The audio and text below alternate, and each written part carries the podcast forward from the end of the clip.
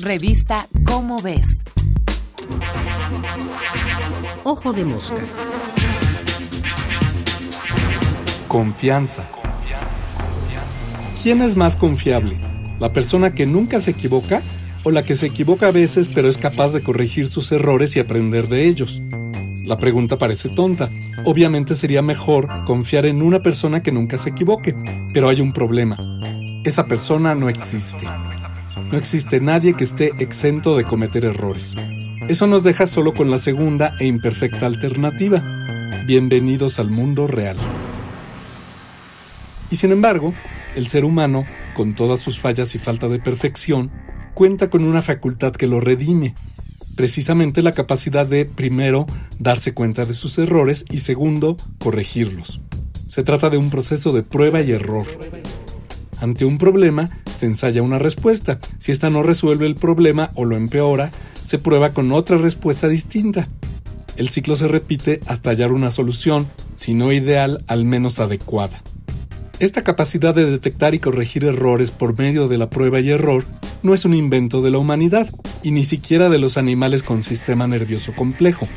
Estaba presente ya en las primeras células vivas y forma parte del proceso mismo de evolución. Los primeros organismos unicelulares que tuvieron cierta complejidad podían percibir las condiciones de su ambiente por medio de sensores químicos, de luz y otros y podían también ensayar comportamientos en respuesta a esas condiciones, por ejemplo acercándose a una región que pudiera contener alimento o bien alejándose de un compuesto tóxico o un posible depredador.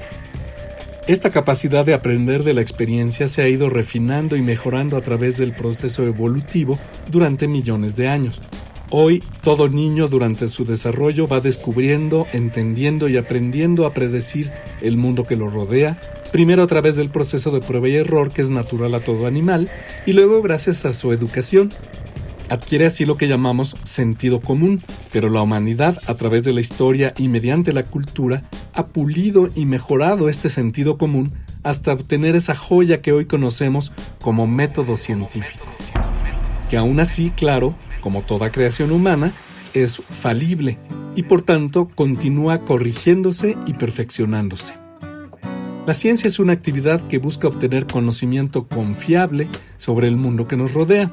A veces se la critica porque llega a desmentir algún conocimiento que antes se había dado por bueno. Se ve esto como un defecto, una muestra de que la ciencia no es tan confiable como creíamos. Pero este juicio es injusto y es producto quizá de la imagen idealizada que tenemos de la ciencia, porque es precisamente su capacidad para autocorregirse cuando comete errores la que justifica la enorme confianza que tenemos en el conocimiento que produce. Lejos de ser un defecto, es quizás su más grande virtud. Le permite avanzar, profundizar y sobrevivir.